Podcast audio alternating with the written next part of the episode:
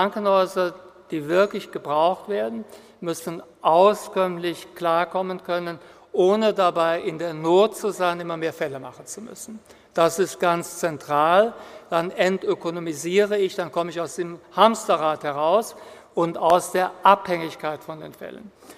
Dafür müssen die Fallpauschalen natürlich als alleinige Grundlage der Finanzierung der Betriebskosten abgelöst werden. Und also wir werden stattdessen Vorhaltekosten als neues Standbein einführen. Das sagte Karl Lauterbach, unser Bundesgesundheitsminister, auf dem DRG-Forum in Berlin Ende März. Und damit herzlich willkommen zu einer neuen Folge unseres F&W Klinik Podcasts. Mein Name ist Florian Albert, ich bin Chefredakteur im Bibliomet Verlag. Unsere heutige Folge, da muss ich Sie gleich warnen, mag ein wenig wie ein BWL-Auffrischkurs wirken, aber sie dreht sich um ein ganz entscheidendes Puzzleteil der Krankenhausreform, die Karl Lauterbach angehen möchte. Es geht nämlich ums Thema Vorhaltung und um die große Reform des DRG-Systems. Eine kurze Auffrischung für alle Hörer, die nicht ganz so tief in der Krankenhausthematik stecken. Krankenhäuser finanzieren sich im Wesentlichen über zwei Säulen. Das eine ist die Investitionsfinanzierung der Länder, das andere, die DRG, die Fallpauschalen, sollen eigentlich die Betriebskosten abdecken und werden eben für erbrachte Fälle bezahlt. Dieses System ist in den letzten Jahren mehr und mehr in die Kritik geraten und das Ziel, das sich die Politik nun gesetzt hat, ist, die Abhängigkeit von den Fallpauschalen im Krankenhaus ein Stück weit zu verringern. Andreas Schmid, Manager beim Beratungsunternehmen Oberender, fasste das wie folgt zusammen. Die Vergütung für Vorhaltung muss Lücken schließen, wo wir kritische Ressourcen haben, die wir für die Versorgung der Bevölkerung brauchen, die über eine Fallpauschalenvergütung nicht hinreichend finanziert ist. Das heißt, kritische Ressourcen Notaufnahme-Intensivstationen, die in ländlichen Regionen beispielsweise durch eine zu geringe Fallzahl nicht hinreichend vergütet werden, ich damit defizitär bin und sie nicht aufrechterhalten kann. Klingt schlüssig, die Umsetzung ist allerdings alles andere als trivial, wie Andreas Beivers von der Hochschule Fresenius sagte. Man muss fairerweise schon gestehen, wenn man sich etwas auch wissenschaftlich intensiver mit dem Thema der Folterkostenfinanzierung auseinandersetzt, dann ist es höchst komplex. Höchst komplex und hat unfassbar viele Dimensionen. Es gibt zwei große Stränge. Die eine große Dimension ist die Frage, wie kommt das Geld, also woher, wie ist dieser Transformationsprozess von den einzelnen Kassen auf Ebene der Versicherten oder auf Ebene der Patientinnen und Patienten über das BAS oder wie auch immer, Fragezeichen, Fragezeichen für später. Und wer zahlt da alles mit ein, mit privater Krankenversicherung, ohne privater Krankenversicherung? Und dann die zweite Frage ist, wie kommt das Geld dann zu den Häusern? Und was sind da die Ebenen? Vorhaltekosten sind ein ganz wichtiger Finanzierungsbaustein für ländliche, kleinere Krankenhäuser, die kein so breites Leistungsspektrum haben. Aber sie sind auch für die Hochschulmedizin wichtig, wie Christiane Stehle, die Vorstandsvorsitzende der Universitätsmedizin Rostock, unterstrich. Für uns ist wichtig, dass die Spezialisierung, die wir vorhalten müssen, und das ist ja auch unser Auftrag, ausreichend finanziert werden. Mein Lieblingsbeispiel ist immer die Kinderklinik. Ich habe eine große Kinderklinik, der es nicht besonders gut geht. Das Thema kennen Sie auch deshalb, weil es in den DRGs halt nicht ausreichend finanziert wurde und eine Vorhaltefinanzierung auch nicht da ist. Wir haben in der Kinderklinik inzwischen 14 Subspezialisierungen, die wir vorhalten müssen, um seltene Erkrankungen auch behandeln zu können.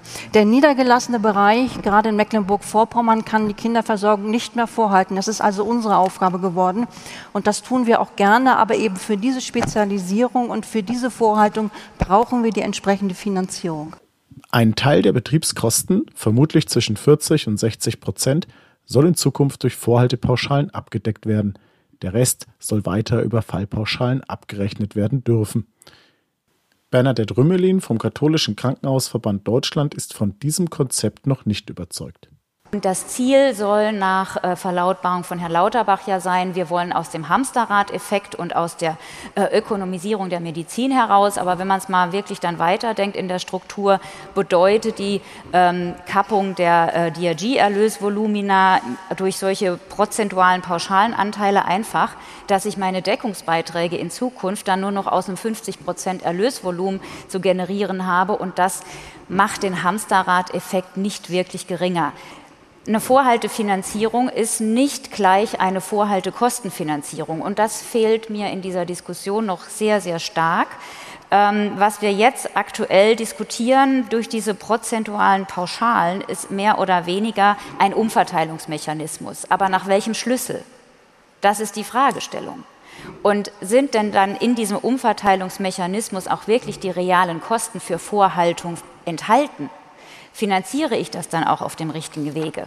Und was wir brauchen, ist eine Kalkulation der realen vorzuhaltenden Leistungen für eine Basisversorgung, für eine 24-7-Versorgung und dann zu sagen, dafür muss ich diese, habe ich die, diese Kosten in der Realität und die äh, muss ich mir im Vorfeld so einer Vorhaltefinanzierungsdiskussion ja erstmal ganz genau anschauen und kann darauf dann aufbauen.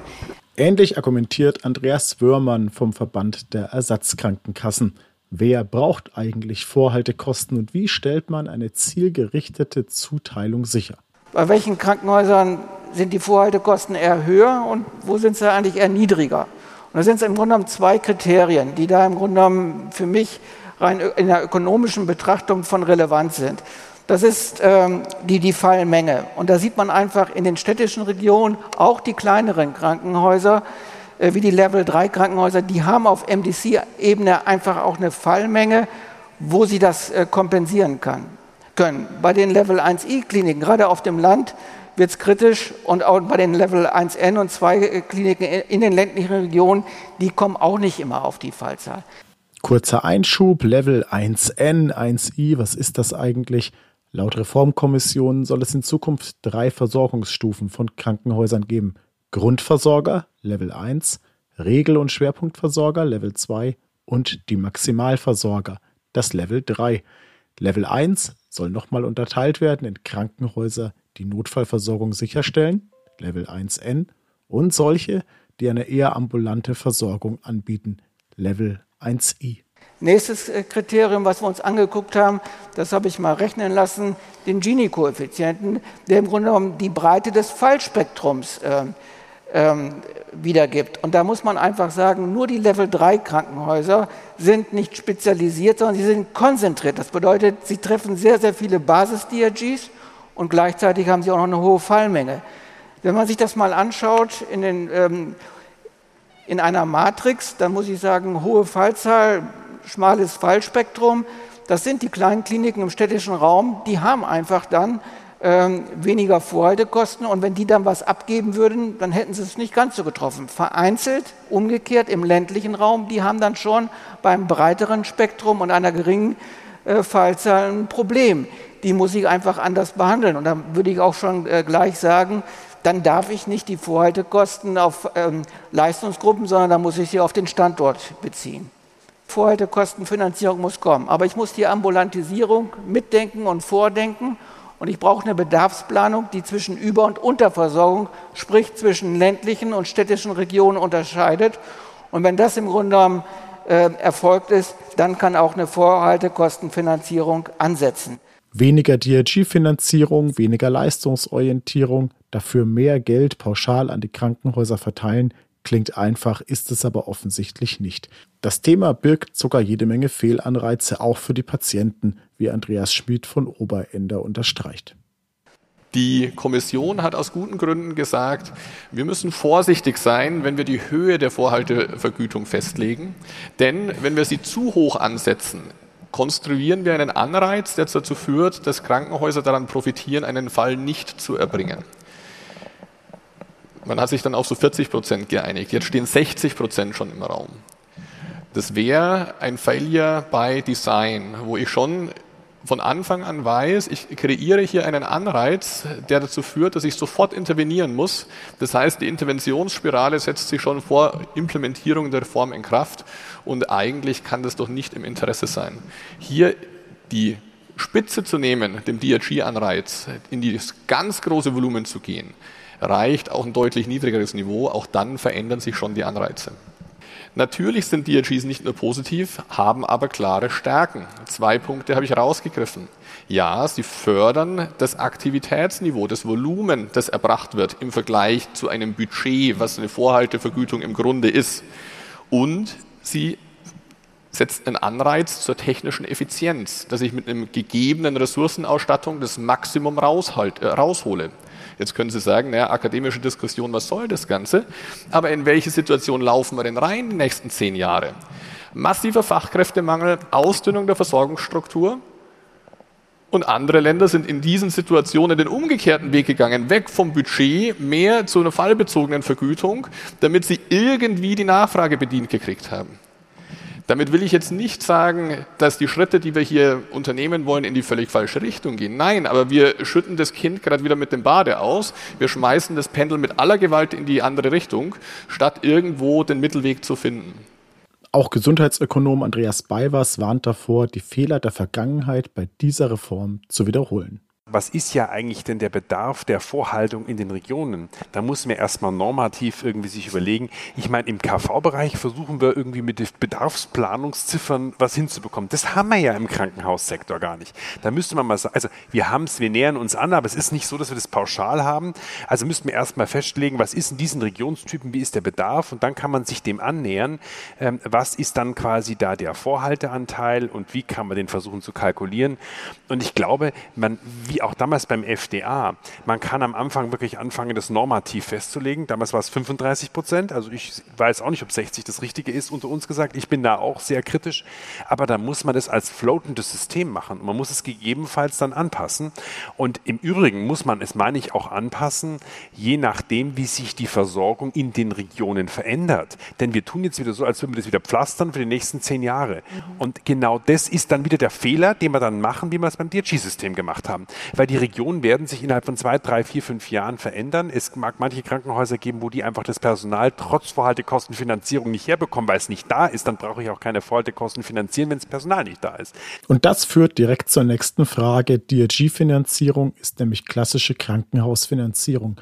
Aber ist dieser Ansatz in der Zukunft überhaupt noch zeitgemäß? Wenn wir konsequent ambulant versorgen wollen und es wirklich gut machen wollen, was wir ja alle wollen, auch dann brauchen wir Vorhaltekosten, wie zum Beispiel Recall-Systeme, Fahrdienste, ähm, äh, eine ambulante Versorgungsstruktur, wie sie in Dänemark im Übrigen auch besteht. Und auch da werden wir irgendwie Vorhaltekosten haben und auch die muss man dann gemeinsam vielleicht mit dem KV-Bereich dann auch denken. Und da wären ja auch noch die Bundesländer, die für die Investitionskostenfinanzierung zuständig sind. Welche Rolle spielen die eigentlich in der aktuellen Diskussion? Also gerade bei den Vorhaltekosten ist es sehr schwer zu differenzieren zwischen Betriebskosten und Investitionskosten, weil Investitionskosten eigentlich Vorhaltekosten sind. Und da kann man sicherlich äh, gespannt sein, ob dann diese Vorhaltekostenfinanzierung nicht dann irgendwann doch zu einer monistischen Finanzierung mutiert und die Länder, die sicherlich äh, das sieht man ja jetzt ähm, nicht bei, äh, um ähm, nicht ihre Planungshoheit äh, abgeben werden, aber die, die Finanzierung vielleicht dann doch verlagern wollen. Wenn sich Bayern dann Luxus gönnen will, die doppelte Zahl an Krankenhäusern vorzuhalten, dann dürfen sie die Vorhaltevergütung selbst finanzieren, dann sei es die freie Entscheidung des Bundeslands Bayern. Ähm, aber je, losgelöst von diesem, von diesem Aspekt, ähm, sehe ich es nicht als realistisch an, dass die Länder in der Breite es machen können und werden. Also über irgendeine Form der Beteiligung wird man sicherlich reden müssen, wenn man sagt, es ist Daseinsvorsorge. Aber ähm, ich ähm, würde meine Hoffnungen da momentan nicht zu sehr darauf abstellen. Zu guter Letzt noch einmal die Frage, wie hoch der Vorhaltekostenanteil eigentlich sein sollte. Im ersten Entwurf der Regierungskommission standen noch 40 Prozent inklusive Pflegebudgets, das ja nicht angefasst werden soll. Mittlerweile hat der Bundesgesundheitsminister diesen Wert auf 60 Prozent in der Diskussion erhöht. Professor Christian Karajanidis, Mitglied der Regierungskommission und Arzt an den Kliniken der Stadt Köln, formulierte es auf dem DRG-Forum wie folgt. Wir müssen das immer gegeneinander abwägen. Wenn Sie zu wenig Vorhaltungen haben, dann verändern Sie das System nicht. Wenn Sie zu viel Vorhaltungen haben, dann haben Sie aber auch den Nachteil, dass Sie den Krankenhäusern ein Stück weit die Innovationskraft nehmen. Ja, und äh, man muss sich irgendwo in der Mitte treffen. Wir haben, wir haben gesagt, 60 Prozent bei den Fächern, die halt viel Daseinsvorsorge machen. Intensivmedizin, Notfallmedizin, die es übrigens in Nordrhein-Westfalen nicht gibt, da gibt es keine Leistungsgruppe Notfallmedizin. Wir haben gesagt, bei der Geburtshilfe muss es 60 Prozent sein. Bei den anderen Fächern, die ich aber eigentlich relativ gut planen kann und wo ich auch eine gewisse Innovation zulassen muss, ist es besser, dass wir nicht zu hoch gehen, weil man bremst das ein Stück weit aus, wenn die Vorhalteanteil zu hoch ist. Aus technischer Sicht will ich noch mal sagen, was so kompliziert ist an der Vorhaltung. Wir nehmen mal zwei Beispiele. Ein beatmeter Patient liegt in einem Level 1 Klinikum und der Oberarzt kommt einmal täglich vorbei. Und der gleiche Patient liegt bei mir mit einer sehr guten und extrem intensiven äh, oberärztlichen Betreuung. Dann bekommen wir den Fall erstmal grundsätzlich gleich vergütet. Wenn wir dann die Vorhaltung darauf setzen, gibt es jetzt die Möglichkeit zu sagen, okay, ich koppel das an den Fall und an die Fallmenge, die das Krankenhaus hat, oder ich koppel es wirklich daran, was das Krankenhaus vorhält. Der einfache Patient wird in beiden Kliniken gleich überleben. Der komplizierte Patient, an dem unterscheidet sich es dann, wenn ich eine wirklich sehr gute Personalausstattung habe mit einer hohen Expertise. Und das müssen wir, glaube ich, in den nächsten Wochen gut diskutieren, in welche Richtung wir am Ende gehen wollen. Ich tendiere im Moment dazu, dass die Kliniken, die auch wirklich viel Expertise vorhalten, ein Stück weit das auch abgebildet bekommen müssen, unabhängig von der Fallzahl. Ein facettenreiches Thema mit ganz viel Diskussionsstoff. Die Vorhaltung soll kommen. Wie sie am Ende umgesetzt wird, momentan noch relativ offen. Wir werden das in unseren Fachmedien natürlich weiter begleiten. Schön, dass Sie bei unserer kleinen BWL-Podcast-Folge mit dabei waren und hoffentlich bis zum nächsten Mal. Machen Sie es gut.